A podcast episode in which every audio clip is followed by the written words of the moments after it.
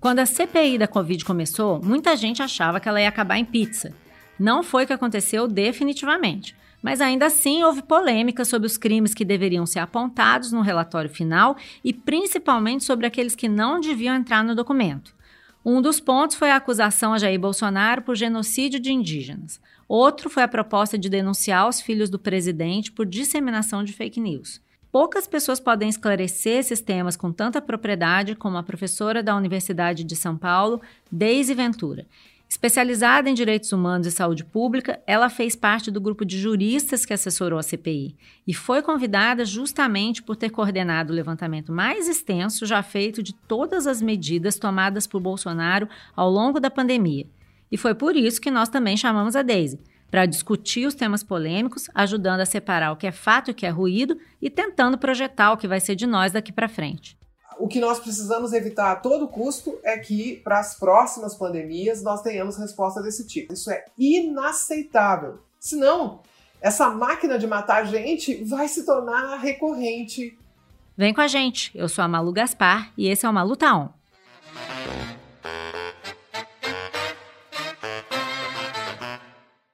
Deise Ventura, tudo bem com você? Você tá on? Tô on sim, Malu, tudo bem. Então vamos lá. Eu queria começar pelo ponto que mais provocou polêmica entre os senadores do G7, que é o grupo majoritário da CPI, que é a questão do genocídio dos indígenas. Parte dos senadores não concordou com o indiciamento do presidente Jair Bolsonaro por esse crime, dizendo que não era possível caracterizá-lo, e acabou vencendo a compreensão de que o que houve foi crime contra a humanidade e não genocídio de indígenas. É, sobre isso, qual é a sua opinião?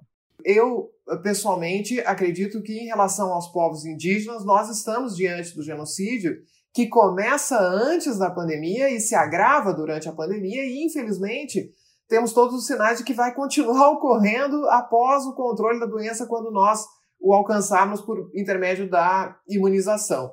E, na verdade, é muito difícil explicar esse debate, né? É uma questão Sim. É, que, que gera... É difícil entender qual é a diferença entre a prova que leva a crime contra a humanidade e a prova que leva a genocídio, né? Isso, para mim, parece uma coisa bem delicada, bem técnica e, e, acho que seria legal a gente explicar. Nos, nos dois casos, nós estamos falando de uma conduta intencional. No entanto, quando nós falamos em genocídio, deve haver o que nós chamamos de dolo especial ou seja, há uma intenção específica de eliminar um determinado grupamento humano.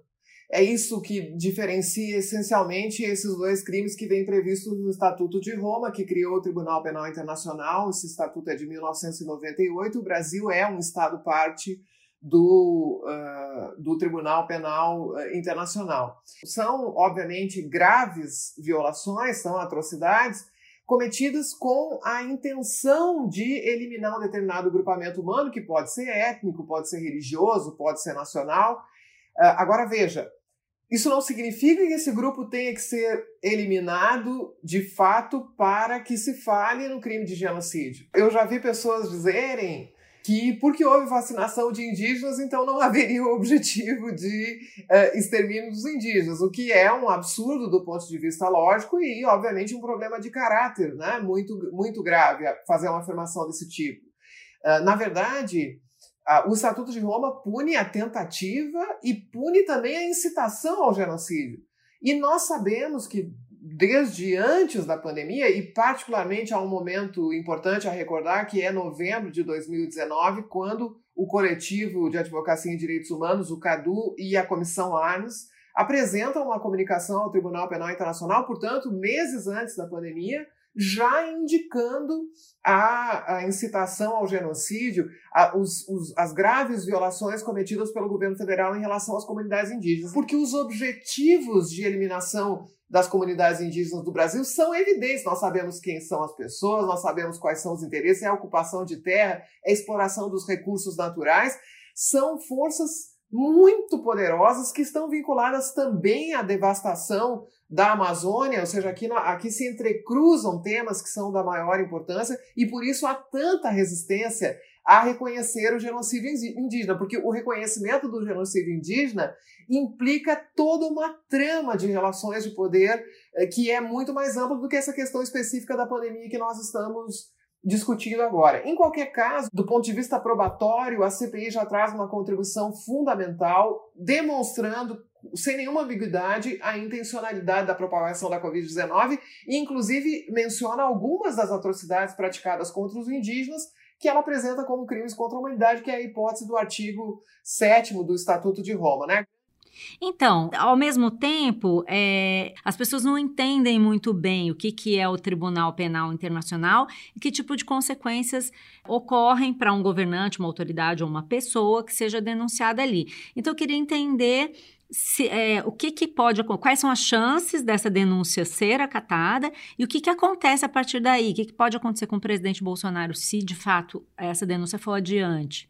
Malu, existem dois, duas dimensões uh, importantes em relação uh, especificamente aos crimes internacionais, e tu tens razão em dizer que o crime contra a humanidade é muito grave e, mais importante ainda do que isso, ele é imprescritível, ou seja, é um crime que não prescreve, ele nunca deixa de poder ser investigado, processado e de acontecer o julgamento e, se for o caso, a punição das pessoas que praticaram esses crimes. Então, igualmente se trata de um crime internacional e de um crime imprescritível, uh, e, e por isso, com certeza, é um passo importante da luta pela responsabilização uh, dessas uh, figuras, mais do que pessoas, agentes públicos que agiram contra a saúde e a vida da população. Então, é, uma, é um ponto importante nessa luta, mesmo que seja crime contra a humanidade e não genocídio em relação aos indígenas, né, Malu? Porque em relação à população em geral, na minha opinião, é crime contra uhum. a humanidade. Isso parece mesmo. que não teve dúvida, né? Todo mundo na CPI concordou que era.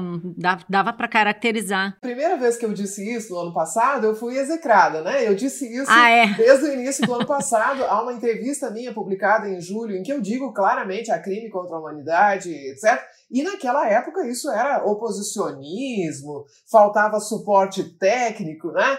Então, uh, não é, foi uma luta, foi um longo caminho até que nós demonstrássemos claramente essa intencionalidade. Hoje ela é inquestionável, isso não é algo menor. Mas o que eu quero te dizer é que a Comissão Parlamentar de Inquérito dizer que tem crime contra a humanidade, as providências têm que começar aqui no território nacional. Se elas não forem tomadas, ou seja, se não existir a investigação que precisa existir, eh, aí sim se reforçam as informações que já chegaram ao Tribunal Penal Internacional são diversas comunicações, por exemplo, em relação aos indígenas, além da que eu já mencionei da Comissão Arnes e do CADU, nós temos uma comunicação uh, magistral, robusta, apresentada pela PIB, pela Articulação dos Povos Indígenas Brasileiros. Há uma outra comunicação apresentada pelo cacique Raoni, enfim, a, a, as comunicações, que são uh, uma forma de dizer que se leva informações até a Procuradoria do TPI, são já numerosas e quem decide se vai pedir essa autorização e se vai levar adiante é a Procuradoria do Tribunal Penal Internacional. Uh, sobre a probabilidade que tu me perguntaste, o, o, Tribunal Penal Internacional é desafiador no sentido de que poucas pessoas acertam as previsões que fazem sobre o Tribunal Penal Internacional. Por exemplo, era uh, quase consensual que o TPI jamais investigaria os crimes praticados no Afeganistão. Era quase consensual que o TPI jamais investigaria os crimes cometidos nos territórios palestinos ocupados. Era quase conceitual que jamais investigaria o Duterte, o presidente das Filipinas, que é um caso muito interessante porque justamente são crimes eh, contra a humanidade praticados na execução de uma política pública, que é a política de uh, combate às drogas, né? Bom, todas essas investigações estão abertas se o TPI não, não, não resolver levar adiante agora uma investigação sobre o Brasil, não quer dizer que não seja crime, não quer dizer que não seja genocídio, só quer dizer que ele decidiu não levar adiante nesse momento a investigação. Às vezes isso fica parado e é reaberto anos depois, né? E uma condenação é o quê? Nos casos mais graves, prisão por, por um determinado número de anos, dever de reparação das vítimas, né? as penas são variadas, elas são determinadas eh, pelos juízes, evidentemente, o processo é longo, há ampla defesa, há possibilidade de recurso. Uh, é um, o que eu quero te dizer, Malu, é que não seria justo com a jurisdição penal internacional e nem seria inteligente do ponto de vista da situação que o Brasil vive hoje, achar que o Tribunal Penal Internacional vai resolver o problema do Brasil, vai resolver o problema das eleições do ano que vem.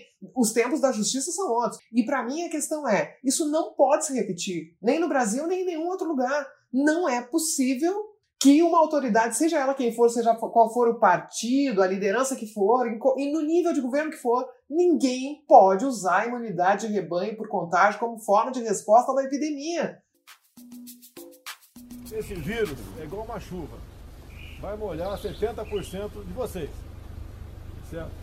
Assim, isso ninguém, ninguém contesta. Que toda a nação vai ficar livre de pandemia depois que 70% for infectado e conseguir é, os anticorpos. Ponto final. É um precedente perigosíssimo para o Brasil e para qualquer outro país que não seja punida a autoridade que deixou uma doença seguir o seu curso natural e que causou centenas de milhares de mortes evitáveis.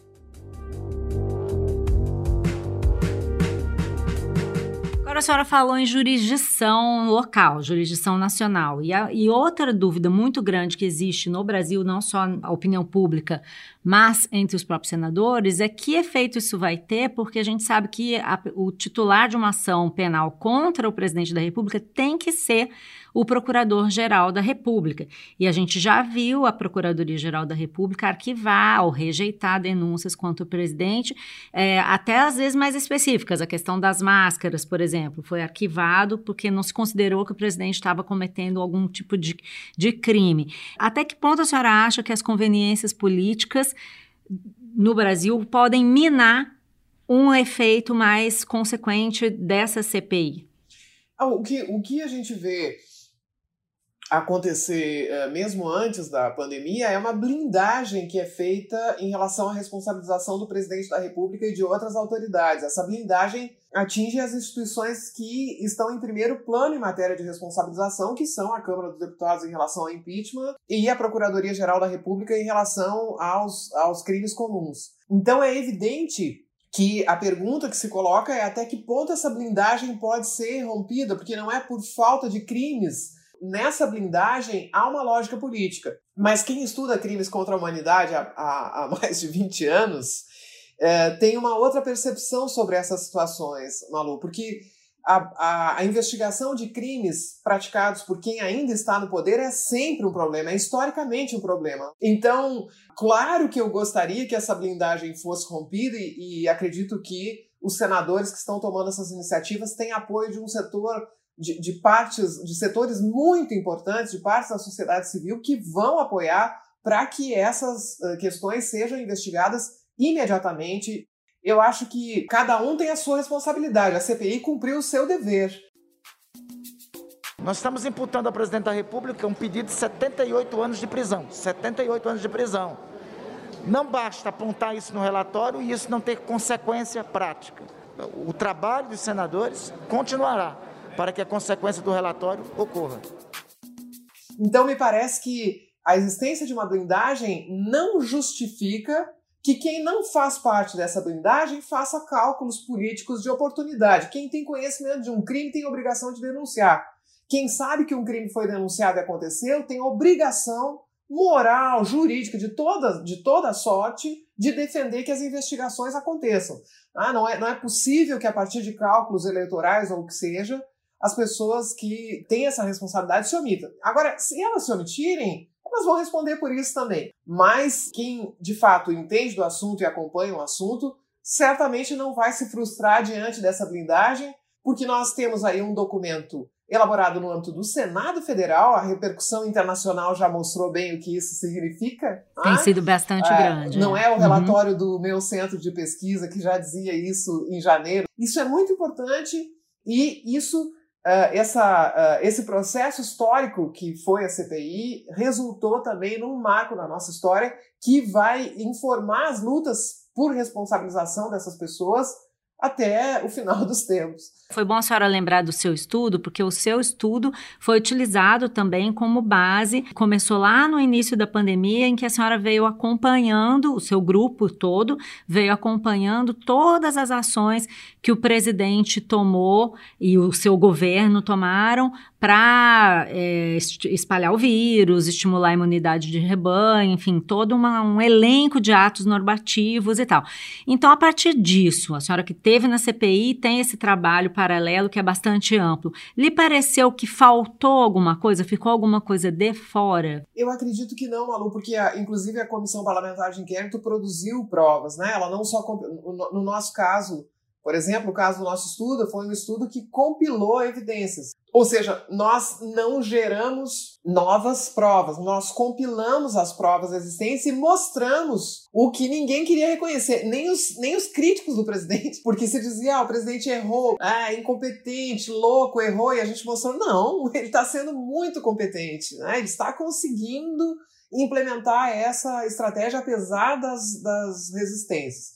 Então, eu acho que dentro do, do, que, do que uma comissão parlamentar de inquérito pode fazer, nos limites de investigação que ela tem, e por um trabalho realizado ao longo de seis meses, eu acho que ela foi muito longe. Mas depois é a investigação mesmo. E, na minha opinião, vai concluir que foi muito mais grave ainda. Muita gente vai falar, Malu, que esses processos se abrirem, existir alguma estabilidade uh, política no nosso país, o medo for rompido, porque hoje as pessoas têm medo, existem colegas meus, professores universitários, como o professor Conrado Neném, sendo perseguidos, chamados a depor na polícia, alvo de processo. A, a, a, isso é coisa de ditadura. Um, um, um membro do Poder uh, Judiciário, que ocupa uma, uma posição importante como Procurador-Geral da República, recorrer a uma ação uh, uh, em relação a crimes contra a honra. Por opinião. Dizer, é. Ele sabe plenamente que isso não tem nenhuma pertinência do ponto de vista técnico-jurídico, mas faz para intimidar e agora o professor Conrado foi chamado para depor na Polícia Federal também. Ah, ou seja, é, essa intimidação, essa perseguição inibe muita gente. Agora, tu imaginas, tu imagina quando as pessoas se sentirem seguras para falar então a senhora está me dizendo, tem uma faceta aí que é a intimidação, que a CPI talvez não tenha conseguido alcançar, né, de forma mais completa, abrangente, é porque né? Ela então, enfrentava dentro, dentro das próprias sessões, havia negacionistas, havia pessoas fazendo ameaça dentro das próprias sessões.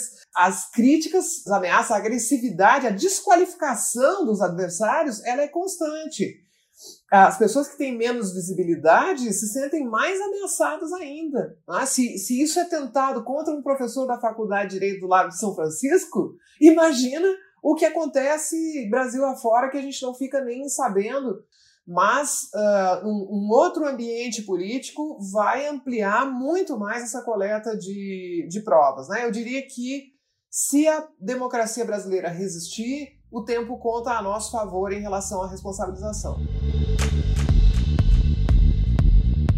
Outra questão que teve polêmica na CPI foi em relação à responsabilização dos filhos do presidente por disseminação de fake news na pandemia. Parte dos senadores dizia que não dava para caracterizar nenhum crime dos filhos do Bolsonaro.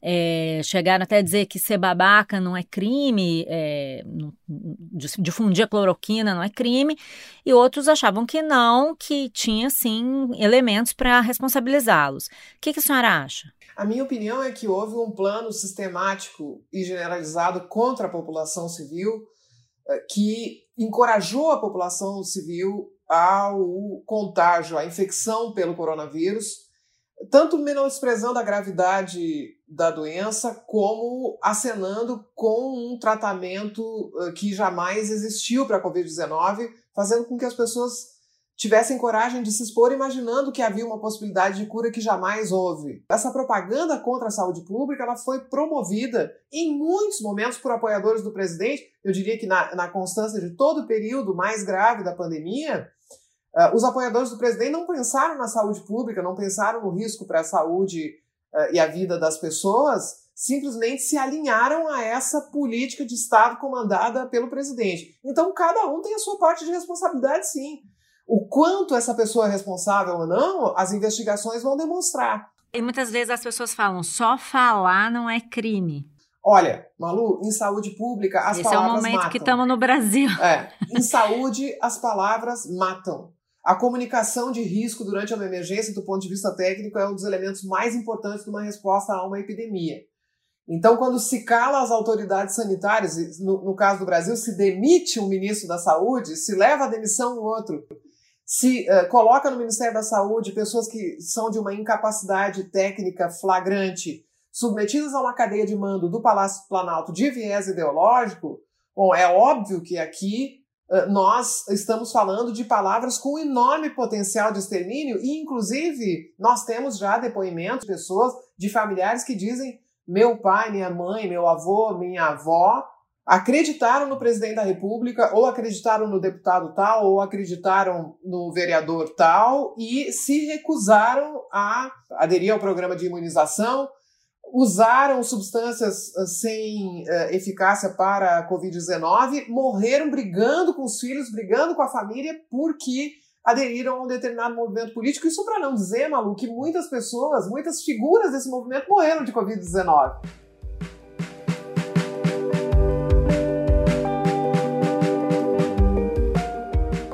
É, é curioso, né, professora? Porque uma coisa que eu vim pensando em perguntar é justamente isso. A gente sabe que não tem eficácia comprovada. Para quem está é, pacífico com isso, parece um absurdo, mas essas pessoas de fato acreditavam, tanto que algumas, inclusive, morreram, né? O que, que explica nesse momento que se faz que as pessoas tomem esse comportamento? Malu, são duas coisas. A primeira delas é um fenômeno que já é, é estudado há, há muitos anos, que a gente chama de hesitação vacinal é muito forte nos países desenvolvidos, inclusive. Uh, não é necessariamente o um movimento anti-vacina, o movimento anti-vacina ele sempre existiu, mas ele é sempre marginal, né? São, é um número pequeno de pessoas, de grupos, que vai questionando uh, de fato os benefícios que as vacinas trazem para a saúde. Isso é uma outra coisa. Mas tem uma. Entre a, a, o movimento anti-vacina e a adesão à vacina, tem um, uma larga faixa que a gente chama de hesitação vacinal são pessoas que não são contra a vacina em princípio, mas que têm dúvidas sobre determinadas vacinas. Às vezes eh, por informações falsas, às vezes por uma interpretação contraditória de estudos científicos que fica realmente em dúvida sobre determinadas vacinas. O Brasil era um país muito feliz nesse sentido, porque era um país que tinha um plano de imunização reconhecido internacionalmente como experiência de sucesso e uma cultura de vacinação. Que acontece no Brasil é diferente do movimento anti-vacina, é diferente da hesitação eh, vacinal. O que acontece é que existe um movimento extremista instalado no governo federal. O Brasil elegeu para a presidência da República um agitador extremista. Tá? Então, esse movimento extremista utilizou como uma das suas bandeiras as vacinas. Então, houve uma instrumentalização ideológica e eleitoral da vacina e isso engaja nas críticas, ao, a, nas ameaças, eu diria, ao, é mais do que uma crítica ao processo de imunização, um contingente que vai além do movimento anti-vacina e vai além da hesitação vacinal, que é um movimento político, é um movimento partidário, na verdade, partidário do governo federal, que passa a atuar num campo que não era ocupado ainda por forças políticas desse tipo. Tá? De, uh, de, uh, uh, com um grave prejuízo à população, até hoje a, a Coronavac sofre com as críticas irresponsáveis que foram feitas à, à Coronavac. E existem pessoas que têm realmente dúvida, porque o que é incrível é que os líderes desse movimento, em geral, se vacinam, né? Mas não, não Bom, vão é. publicamente dizer para as pessoas não se vacinarem ou não confiar na vacina. Então há um elemento novo aí em relação à história da acolhida dos programas de imunização no Brasil, que é essa instrumentalização ideológica e eleitoral. Para algumas pessoas, quando a gente ouve o depoimento dos filhos, por exemplo, eh, de pais que se recusaram a se vacinar, Uh, a gente vê aí uma, uma clivagem política, né? Essas pessoas dizem, não, eu gosto do presidente, eu acredito no presidente, eu quero apoiar o presidente, então não vou me vacinar. Felizmente é um fenômeno minoritário, mas isso acontece. Agora, quanto às lideranças políticas, parlamentares, pessoas uh, da mídia, da, da, área de comunicação, que, que sabem da responsabilidade que tem, da capacidade de influenciar pessoas, uh, governantes que fizeram isso, que divulgaram notícia falsa e trabalharam contra a, a, a imunização, eu, eu realmente não estou convencida de que, de que eles uh, uh, acreditam ou não acreditam, mas muitas vezes. Entendi. Uma a senhora acha de... que pode ser realmente uma coisa ensaiada? Eu acho que algumas dessas pessoas podem, inclusive, para não aparentar uma determinada contradição, podem ter recorrido ao uso desses produtos e recusado a vacinação, e outras por disfarçatez mais uh, absoluta, né? Defendem isso e fazem o contrário. Então aí, aí eu acho que existem diver, diferentes possibilidades para explicar uh, por que alguns de fato morreram de Covid por não respeitar as medidas protetivas.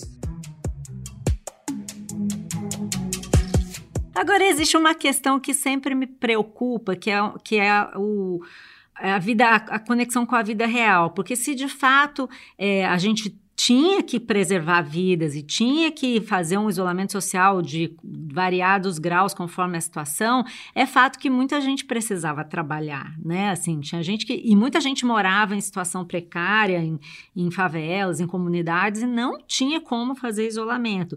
E eu tenho a impressão de que o, o discurso do presidente pegou tanto assim para determinadas pessoas, porque é, oferecia para elas talvez uma, uma, não sei se uma solução, uma justificativa, uma forma de lidar com a situação que eu não sei se houve alguma falha em comunicar diferente, é, se tinha como ser diferente. Por exemplo, uma questão que pegou muito nas periferias, as escolas, a volta às aulas. Né? Muitas crianças ficaram desassistidas simplesmente por não poder voltar às aulas, por não comer uma merenda. Então, até que ponto esse discurso não casou com um vácuo aí de Estado? Porque, de fato, existe uma situação que muita gente precisa trabalhar. Então, acho que o cara ouve isso e pensa, tá bom, então vou trabalhar. Não sei, entendeu? Mas, Malu, Como é que se lida a, com essa, isso? Essa era a base, né? A estratégia conta com isso, né? A, a, de fato, claro que a população uh, brasileira não tinha, nem toda, nem toda, eu diria a maior parte, a, a maioria da população brasileira não tinha condições de respeitar aquelas uh, recomendações por razões materiais que estão ligadas à moradia, emprego, alimentação, à educação, tudo isso que a gente sabe. Então, por exemplo, eu sou uma pessoa que há muito tempo defende que quando medidas restritivas são adotadas, deva existir o dever de proteção social do Estado. E isso aconteceu em diversos claro, países. se você está exigindo. Há países que, que É. a França, por exemplo, quando anunciou as primeiras medidas restritivas, já anunciou isenção de taxa de água, isenção de taxa de gás, isenção de taxa de, de eletricidade pelo tempo da duração das medidas. Quer dizer, a- a- quando se adota essas medidas, é preciso levar em conta se as pessoas têm condições de cumpri-las ou não têm condições de cumpri-las. Então, é óbvio que o atraso na proteção social foi decisivo para que uma parte importante da população não tivesse condições de atender aquelas eh, recomendações. Acreditando ou não. E aí, do ponto de vista eh, subjetivo, claro que se eu sou obrigado a sair para trabalhar, melhor mesmo para o meu bem-estar eu acreditar que alguma coisa pode me salvar, né? Confiar Isso que vai ficar tudo bem. é um né? instinto É. de sobrevivência, né? E isso é sempre explorado por esse tipo de liderança populista totalitária, né? Agora, Malu, há uma diferença radical entre cometer erros na tentativa de conter uma doença e não tentar conter uma doença. Uma coisa é uma estratégia de contenção que tem ah, equívocos, e a outra coisa é uma estratégia de disseminação. E o governo federal seguiu na ah, segunda hipótese. Mas eu não tenho a menor dúvida de que o índice de pessoas que reproduziria essas fake news, a, a resistência ao uso de máscaras, isso seria muito menor se o governo federal tivesse seu, cumprido o seu papel de cabeça do SUS, isso está na legislação, não é uma ideia minha, a a liderança deveria ter sido do governo federal, ele deveria ter coordenado as medidas de contenção da propagação do vírus e oferecido desde o primeiro momento a proteção social. Uma, uma outra coisa que me impressionou bastante nesse caso foi a conivência, o engajamento, eu diria, de médicos nessa estratégia. Vários e muitos médicos eh, capitaneados pelo CFM induziram as pessoas a tomarem esses medicamentos sem efic- eficácia comprovada. No caso da Prevent Senior, que foi uma coisa espantosa, né? Não só induziram as pessoas toma- a tomarem, distribuíram kit, recomendaram cuidados paliativos e pressionaram seus profissionais. É, o que, que leva a isso? Os médicos não deveriam ter um preparo maior para lidar com essa situação e para entender o que, que a ciência recomenda, o que, que não recomenda? Não existe um código de ética médica que deveria é, coibir esse tipo de coisa? Não, com certeza o código de ética existe, ele não está sendo uh, respeitado. Em relação ao conselho especificamente, é algo escandaloso o que aconteceu no Brasil. Né? Um conselho profissional não pode ter um alinhamento partidário, um alinhamento eleitoral. automático em detrimento da sua missão, do seu dever de fiscalizar. Mas em relação à categoria médica em geral, posso dizer isso muito à vontade porque meu marido é médico, uh, convivo com isso diariamente com nossos amigos em comum e na Faculdade de Saúde Pública também temos muitos médicos e convivemos muito em pesquisas interdisciplinares. Eu posso dizer tranquilamente que essa é uma categoria que foi instrumentalizada de uma forma muito intensa por um movimento antipetista na época do programa Mais Médicos.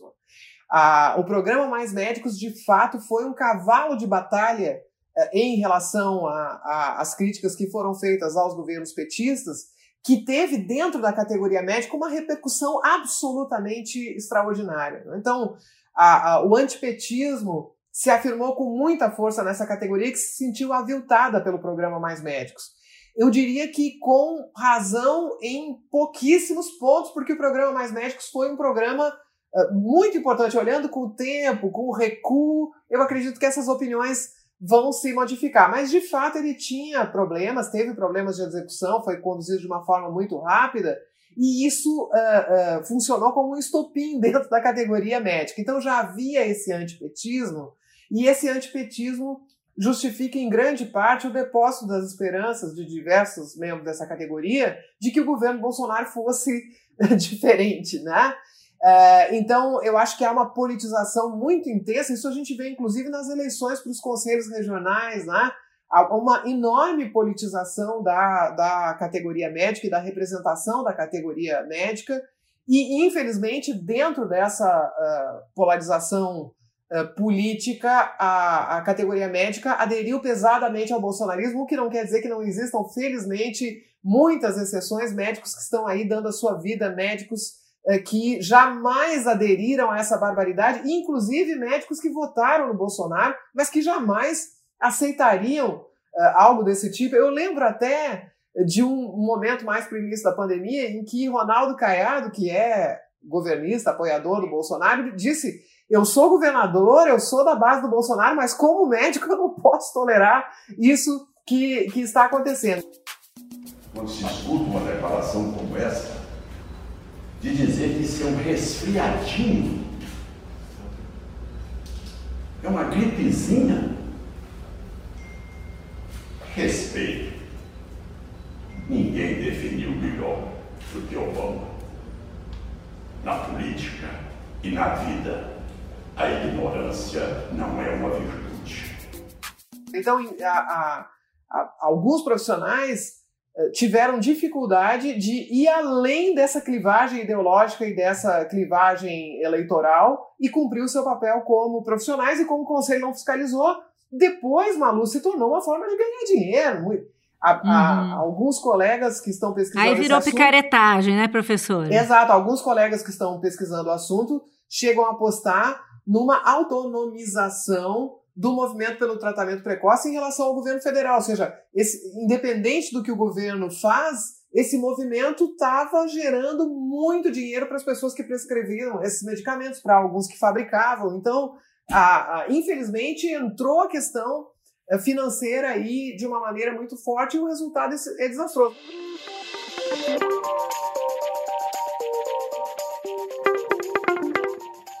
Depois de tudo isso, nós estamos aqui vendo já o resultado da CPI, é, vamos, já estamos preocupados com repercussão, mas a, eu tenho uma preocupação que eu queria saber como é que a senhora vê. É, você tem coisas que ficaram, elas, esses fenômenos estão aí, né? Você tem as fake news, tem essa coisa cloroquina, tem mil coisas que a, com as quais a gente vai continuar lidando. A CPI acabou, mas estão aí, né, entre nós. É, que tipo de consequência a gente pode esperar? O que, que a senhora acha que é o panorama daqui para frente? A saúde pública está devastada pelo, pelo impacto terrível que a pandemia teve sobre o SUS, com a sobrecarga e até o colapso do serviço de saúde em diversos locais, com profissionais exaustos, mal remunerados, desvalorizados, apesar de tudo, não adianta bater palma na sacada durante algumas semanas para os profissionais de saúde e não tomar providência em relação ao subfinanciamento e até o desfinanciamento do Sistema Único de Saúde. Não adianta bater palma para profissional de saúde e não usar máscara, não respeitar as recomendações. Então, há, há esse elemento material de cansaço, de desgaste, de dispêndio de recursos, porque essa estratégia do governo entre outras coisas, é caríssima. Né? A gente gastou com UTI uh, uh, fortunas que não precisava ter gasto se as pessoas tivessem sido encorajadas à, à prevenção.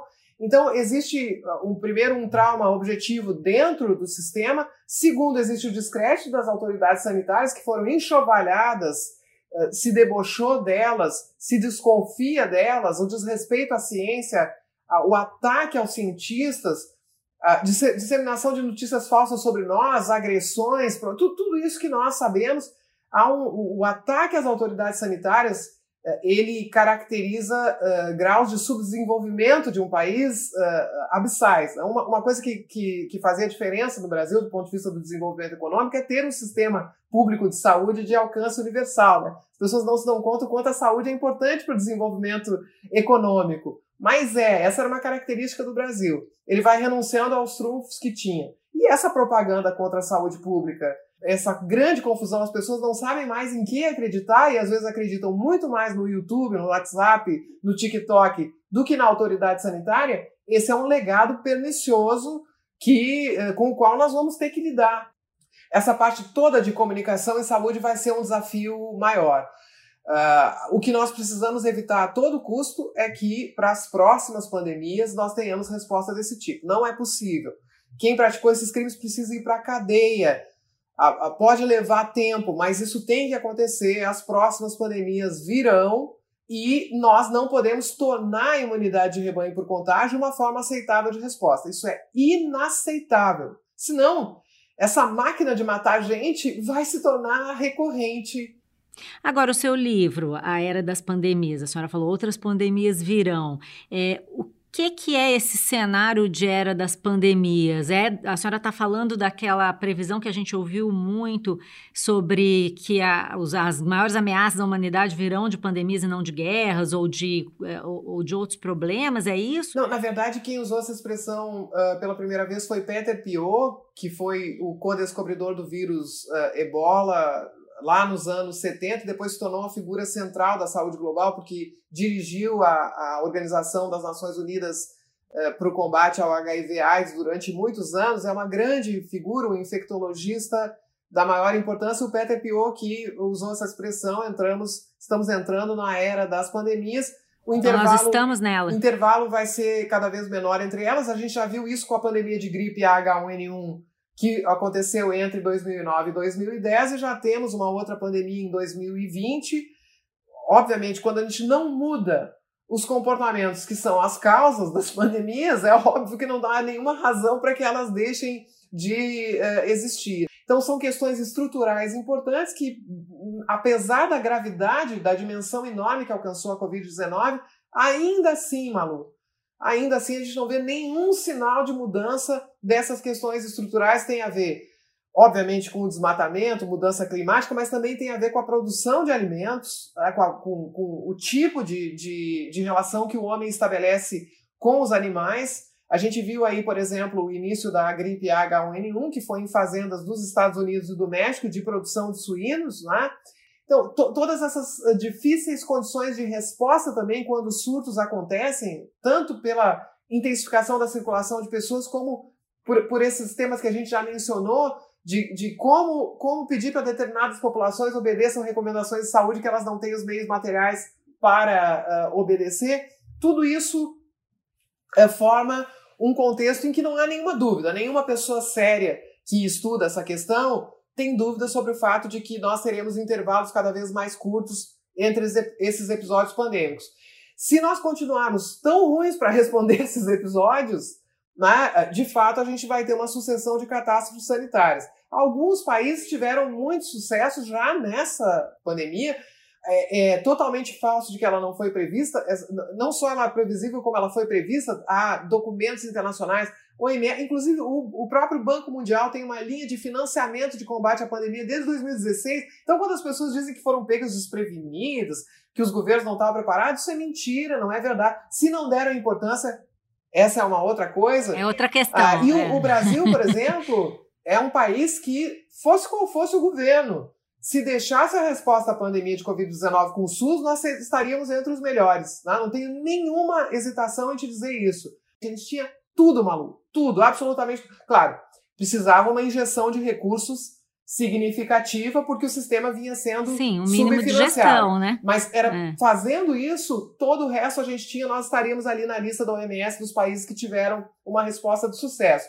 Agora eu fico pensando, é, é, pesquisando aqui sobre a sua carreira e vendo suas lives, eu vi que a senhora, quando a senhora decidiu se especializar em em saúde pública, foi estudar a pandemia de H1N1, muita gente parece que disse que, ah, poxa, mas você é uma pesquisadora tão interessante, vai estudar essas coisas, né?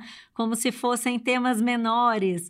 É... Hoje, olhando tudo que está acontecendo, o que, que, a senhora pensa? Estavam errados, eu que estou certa de estudar isso? Meu, o meu caso em particular era complicado porque eu sou advogada. Ah, eu sou especialista em direito internacional que começou a trabalhar com regulação internacional da saúde, que é extremamente interessante, é fascinante, propriedade intelectual, a, a, os processos de integração eh, regional, políticas regionais de saúde, normas da OMS sobre uma, uma infinidade de setores. Então, eu comecei a me interessar por essa regulamentação internacional e depois, analisando uh, esse, esse campo, eu acabei optando por estudar pandemias quando houve a gripe H1N1. Ali eu me dei conta do que poderia acontecer se aquela pandemia tivesse uma, uma dimensão maior, né? E aí meus colegas advogados é que tinham dificuldade de entender por que, que um advogado trabalha com gripe, né? Eu fiz a minha tese de livre É, vai fazer o quê, né, um advogado com gripe? Só que agora não preciso mais explicar nada, porque a judicialização da Covid-19 é um fenômeno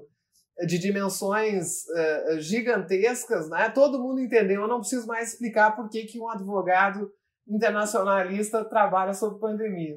Não dá para dizer que a gente tem que comemorar isso, mas pelo menos a senhora estava certa, né? É, não, não. Fez não, bem de fazer já, isso. Jamais comemorar, mas uh, é. claro que existe uma satisfação uh, em, em, ter a capacidade de identificar problemas reais uh, de importância para a sociedade, né? Isso é uma coisa de que a gente se orgulha, tá? mas uhum. obviamente gostaria de ter mobilizado meus conhecimentos para evitar que isso acontecesse, né? E não para criticar o que aconteceu.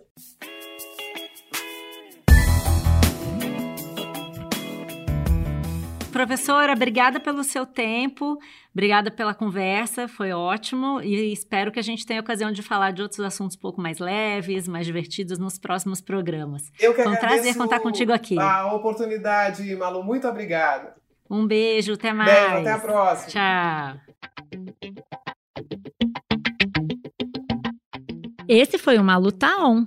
Esse episódio teve a direção de Luciana Malini, edição do Vitor Carvalho, captação de áudio do Maurício Belli, produção de Johan Heller e Mariana Carneiro e o desenvolvimento da Ampere Podcasts. Eu sou a Malu Gaspar e encontro você no próximo episódio.